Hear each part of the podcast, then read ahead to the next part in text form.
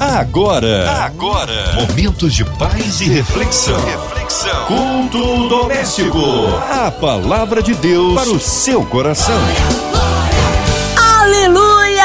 Está na hora deste culto maravilhoso, culto abençoador. Abre o coração, ouvidos atentos aí à voz do Senhor. Com a gente hoje, pastor Marcos Góes. Ele é membro ali da PIB em Teresópolis, região serrana do Rio. A paz, pastor Marcos. Que bom recebê-lo aqui em mais um culto. Olá, queridos irmãos e amigos. Aqui é o pastor Marcos Góes e eu quero, no início desse culto doméstico, trazer um abraço muito forte à minha amiga Márcia Cartier e a todos os ouvintes da 93 FM. É sempre um prazer estar aqui com vocês, falando da palavra de Deus e estudando juntos esse livro maravilhoso que tanto nos inspira e nos traz paz e elevo. Amém. Hoje a palavra aí no Antigo Testamento, é isso, pastor? Hoje nós vamos falar sobre um texto bíblico que se encontra num salmo muito, muito lindo, que é o Salmo 139, do versículo 4 ao 14. A palavra de Deus para o seu coração. Mas como esse salmo é tão bonito, eu gostaria de ler todo ele. Senhor, tu me sondas e me conheces. Sabes quando me assento e quando me levanto. De longe penetras os meus pensamentos, esquadrinhas o meu andar e o meu deitar, e conhece todos os meus caminhos. Ainda a palavra não me chegou à língua, e tu, Senhor, já a conheces toda. Tu me cerca por trás e por diante, e sobre mim pões a mão. Tal conhecimento é maravilhoso demais para mim. É sobremodo elevado, não o posso atingir. Para onde me ausentarei do teu espírito? Para onde fugirei da tua face? Se subo aos céus, lá estás. Se faço a minha cama no mais profundo abismo, lá estás também. Se tomo as asas da alvorada e me detenho nos confins dos mares, ainda lá me haverá de guiar a tua mão, e a tua destra me susterá. Se eu digo, as trevas com efeito me encobrirão, e a luz ao meu redor de mim se fará noite, até as próprias trevas não te são escuras. As trevas e a luz são a mesma coisa, pois tu formaste o meu interior. Tu me teceste no seio de minha mãe graças te dou, visto que por modo assombrosamente maravilhoso me formaste. As tuas obras são admiráveis e a minha alma o sabe muito bem. Os meus ossos não te foram encobertos quando no oculto fui formado e entretecido como nas profundezas da terra. Os teus olhos me viram a substância ainda informe e no teu livro foram escritos todos os meus dias, cada um deles escrito e determinado, quando nenhum deles ainda havia. Que preciosos para mim, ó Deus, são os teus pensamentos, e como é grande a soma deles. Se os contasse, excedem os grãos de areia. Contaria, contaria, sem jamais chegar ao fim. Tomar, ó Deus, desse cabo do perverso, apartai-vos, pois, de mim, homens de sangue. Eles se rebelam insidiosamente contra ti e, como teus inimigos, falam malícia. Não aborreço eu, Senhor, os que te aborrecem, e não abobino os que contra ti se levantam, aborreço-os com o ódio consumado. Para mim são inimigos de fato. Sonda-me, ó Deus, e conhece o meu coração. Prova-me e conhece os meus pensamentos.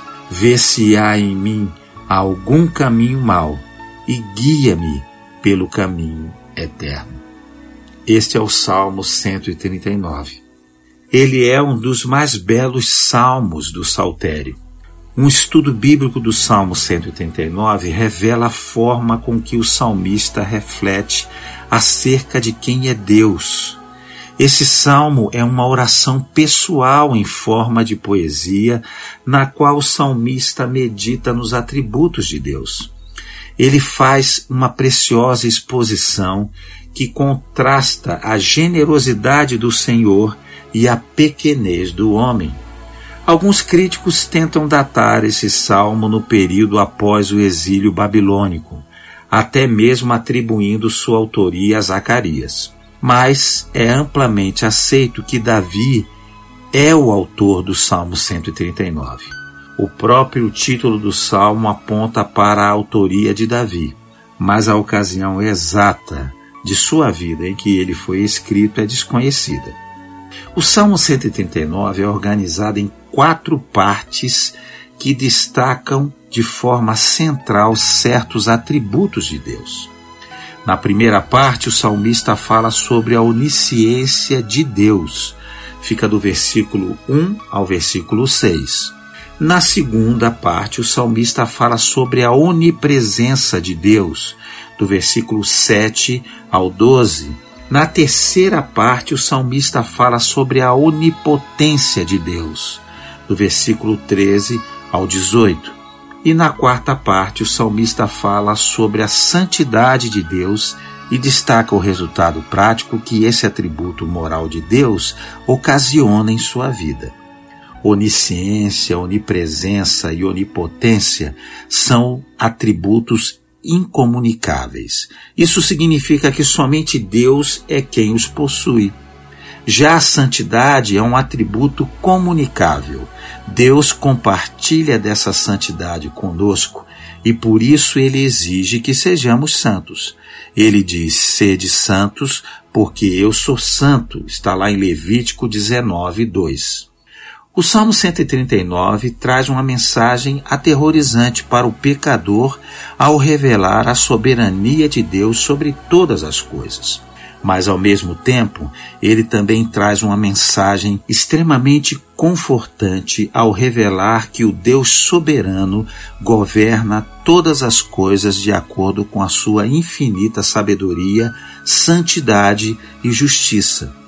Ao mesmo tempo em que o Salmo 139 fala de um Deus soberano e transcendente, ele também fala de um Deus intimamente pessoal e imanente. Vamos ao primeiro tópico, o Deus onisciente, do versículo 1 ao versículo 6. Diz assim: Senhor, tu me sondas e me conheces, sabes quando me sento e quando me levanto, de longe percebe os meus pensamentos, sabes muito bem quando trabalho e quando descanso. Todos os meus caminhos te são bem conhecidos Antes mesmo que a palavra me chegue à língua, tu já conheces inteiramente. Senhor, tu me cerca por trás e pela frente e pões a tua mão sobre mim. Tal conhecimento é maravilhoso demais para mim e está além do meu alcance. É tão elevado que não posso atingir. Nesses seis primeiros versículos, o salmista nos apresenta o Deus onisciente. Ele começa a sua oração dizendo que o Senhor é aquele que o sonda e o conhece. Sondar nesse texto transmite a ideia de cavar, penetrar ou de alcançar mais profundo.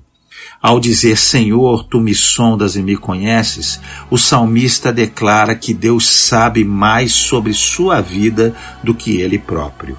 Ele reconhece que o conhecimento de Deus vai ao mais profundo de seu ser, onde nem mesmo ele é capaz de ir. A partir do versículo 2, o salmista fala como Deus conhece cada momento do seu cotidiano, mas o salmista vai ainda além. Ele declara que Deus percebe de longe os seus pensamentos. Na antiguidade, os povos tinham um entendimento territorial de suas divindades. Cada cidade possuía o seu Deus. Eles pensavam que dentro dos limites daquele território, tal divindade reinava, conhecia e protegia seus fiéis. Mas no Salmo 139, o salmista rompe completamente e desconsidera esse conceito sobre o pobre e falido. Ele apresenta um Deus que não está preso a limites territoriais. Esse Deus não conhece apenas aquilo que está dentro das fronteiras de um determinado reino. O salmista fala de um Deus que de longe percebe cada pensamento do homem. O pai não conhece o pensamento do filho. O filho não conhece o pensamento do pai. O marido não conhece o pensamento da esposa, e nem a esposa o pensamento do marido, por mais que se amem. Mas Deus conhece os nossos pensamentos. Aleluia! Acredita-se que cerca de 10 mil pensamentos são formulados diariamente em nossa mente. Muitos desses pensamentos ocorrem num grau que nem mesmo nós percebemos conscientemente. Isso significa que Deus conhece os pensamentos que nem mesmo nós conhecemos. Por isso que o salmista diz que Deus também conhece cada uma das nossas palavras antes delas chegarem à nossa língua. No segundo tópico, nós vamos saber sobre o Deus onipresente. Está lá do versículo 7 ao 12 diz que para onde eu poderia escapar do teu espírito? Para onde poderia fugir da tua presença? Se eu subir aos céus, lá estás. Se eu fizer a minha cama na sepultura, também lá estás. Se eu subir com as asas da alvorada e morar na extremidade do mar, mesmo ali a tua mão direita me guiará e me susterá mesmo que eu dissesse que as trevas me encobrirão e que a luz se tornará noite ao meu redor, verei que nem as trevas são escuras para ti. A noite brilhará como o dia, pois para ti as trevas são luz. Que coisa linda! A primeira reação do pecador diante da grandeza e da santidade do Deus onisciente é tentar escapar. Esse sentimento de fuga pode ser percebido desde a queda do homem no Éden, lá em Gênesis 3. Mas no Salmo 139, o escritor entende o quanto isso é inútil. Jamais poderemos fugir do Deus onipresente. O salmista diz que os olhos de Deus o encontram onde quer que ele vá, seja no mais alto céu ou no mais profundo abismo. Nem mesmo a morte pode esconder o homem dos olhos de Deus. O salmista também diz que se ele subisse com as asas da alvorada e habitasse nos confins dos mares, a mão de Deus o guiaria e o sustentaria. A ideia nessa expressão é a de que, mesmo que o homem pudesse alcançar as bordas do planeta com a velocidade da luz, ainda assim ele não estaria além do poder de Deus. Caso o homem tente recorrer às trevas para se esconder de Deus, o salmista também diz que isto é impossível. Jamais alguém poderia se esconder nas trevas daquele que no princípio disse: haja luz. Está lá em Gênesis 1, 2. Através do profeta Isaías, Deus também diz: Eu formo a luz e crio as trevas. Está lá em Isaías 45, 7. Em terceiro ponto, vamos falar sobre o Deus onipotente. Está lá no Salmo 139, do 13 ao 18. Diz: Tu criaste o íntimo do meu ser e me teceste no ventre da minha mãe. Eu te louvo porque me fizeste de modo especial e admirável. Tuas obras são maravilhosas. Disso tenho plena certeza. Meus ossos não estavam escondidos de ti, quando em secreto fui formado e entretecido como nas profundezas da terra. Os teus olhos viram o meu embrião, Todos os dias determinados para mim foram escritos no teu livro, antes de qualquer deles existir. Como são preciosos para mim os teus pensamentos, ó Deus! Como é grande a soma deles! Se eu os contasse, seriam mais do que os grãos de areia. Se terminasse de contá-los, eu ainda estaria contigo. Na sequência do Salmo 139, o salmista fala sobre como o Deus onisciente e onipresente mostra sua onipotência na criação do homem. Ele mostra a Deus como um artesão perfeito que constrói sua obra de arte no lugar mais improvável. Deus forma o homem secretamente na escuridão do ventre materno e ali o enxerga com clareza e perfeição. O salmista diz que Deus o teceu no ventre de sua mãe, como tecelão perfeccionista que cuida detalhadamente de cada fio que é entrelaçado. Assim Deus forma o homem.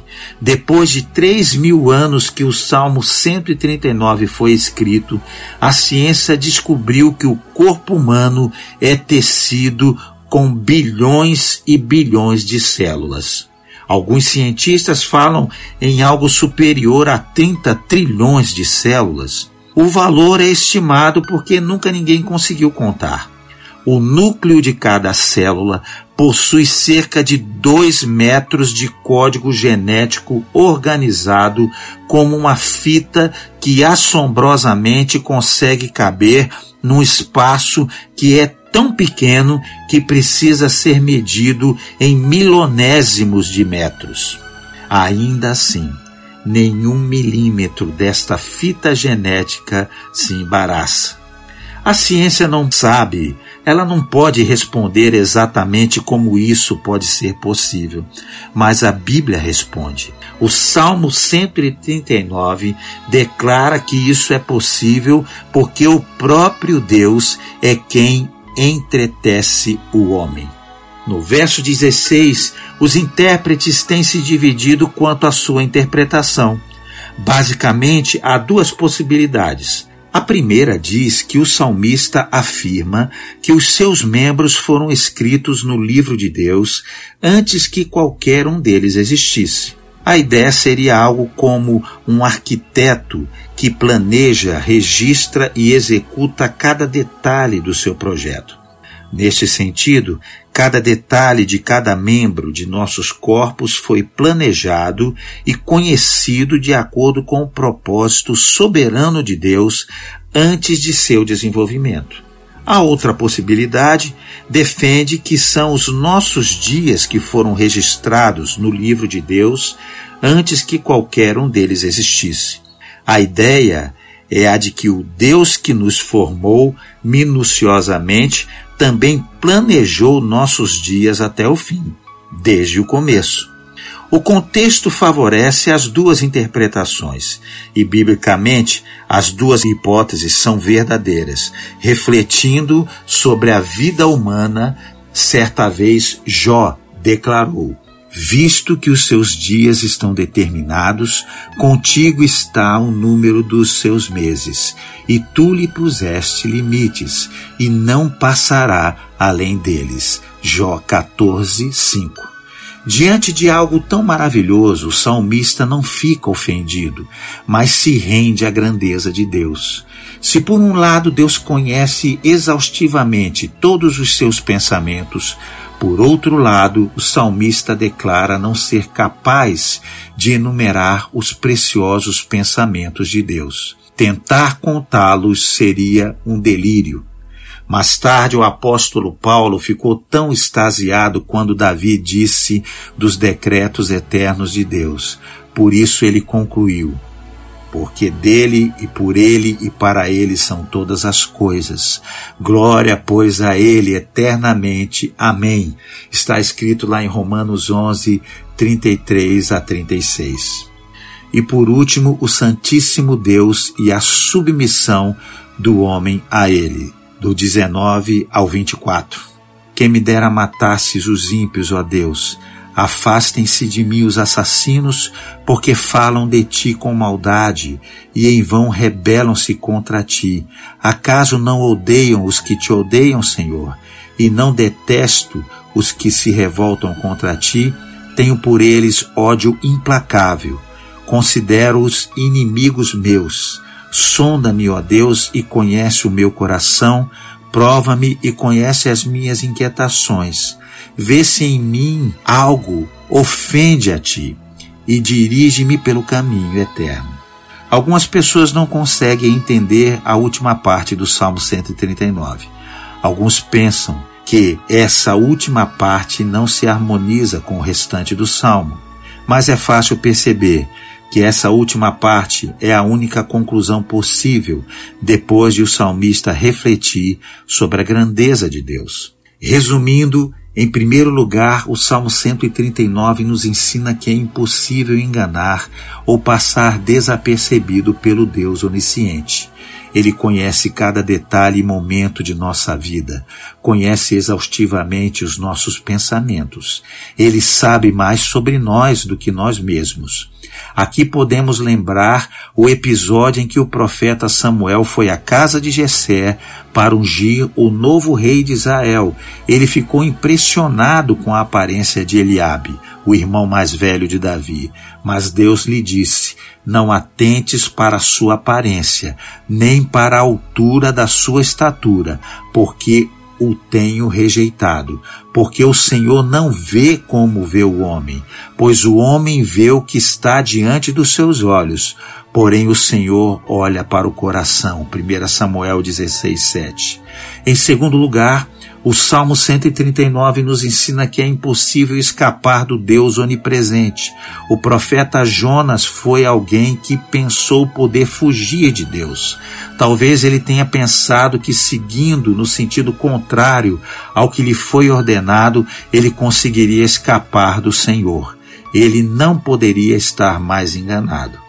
Em terceiro lugar, o Salmo 139 nos ensina que é impossível se esconder do Deus onipotente. Ainda no exemplo de Jonas, o profeta não apenas tentou fugir de Deus, mas também tentou se esconder dele. Ele se deitou no porão de um navio no meio do mar, mas o Deus onipresente o encontrou ali.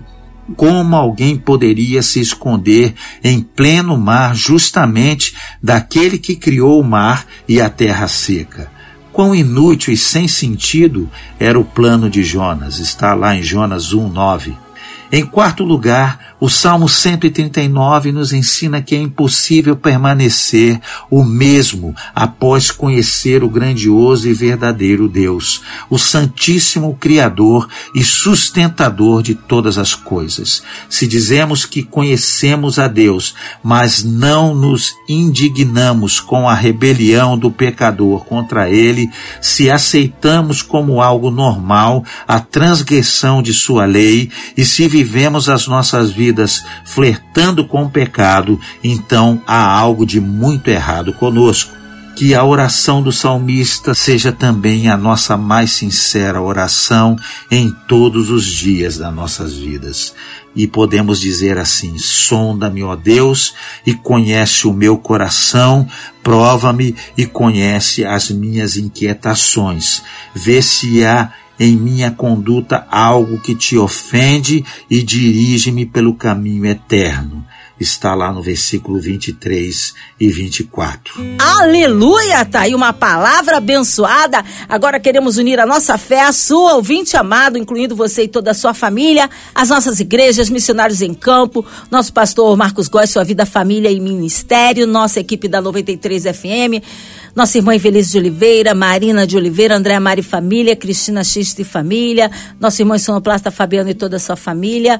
Também aí, a, incluindo você encarcerado no hospital, numa clínica, com o coração enlutado, que haja paz entre as nações, haja paz na cidade do Rio. Que o Senhor sare a nossa nação pelas autoridades governamentais, pelo nosso presidente Pastor Marcos Góes, oremos. Senhor, colocamos a Rádio 93 e a MK Music nas tuas mãos colocamos todos os enfermos, os profissionais de saúde, os aflitos, os enlutados, a nossa luta ainda contra essa pandemia. Oramos por todos aqueles que estão ao alcance da nossa voz e precisam da tua boa mão neste momento curando, sarando, abençoando e trazendo a tua paz. Fica com todos eles. Fazemos isso no nome santo do Senhor Jesus. Amém. Amém, aleluia. Deus é fiel, Ele é tremendo. Vai dando glória, meu irmão. Recebe sua vitória. Pastor Marcos Góes, o povo quer saber horários de culto, contatos, mídias sociais e as suas considerações finais. Obrigado a você, querido, querida. Que Deus abençoe a sua vida. Aqui é Pastor Marcos Góes e peço que você me siga nas redes sociais, no Instagram, no Facebook, no YouTube que lá estaremos também falando mais e mais desta palavra abençoadora. Um forte abraço. Fiquem com Deus. Amém. Obrigado, carinho, a palavra e a presença, pastor Marcos Góes. Seja breve o seu retorno aqui no culto doméstico. E você, ouvinte amado, continue aqui. Tem mais palavras de vida para o seu coração. Lembrando, de segunda a sexta, aqui na Sua 93, você ouve o culto doméstico e também podcast nas plataformas digitais ouça e compartilhe. Você ouviu? Você ouviu? Momentos de paz e reflexão. reflexão. Culto doméstico. A palavra de Deus para o seu coração.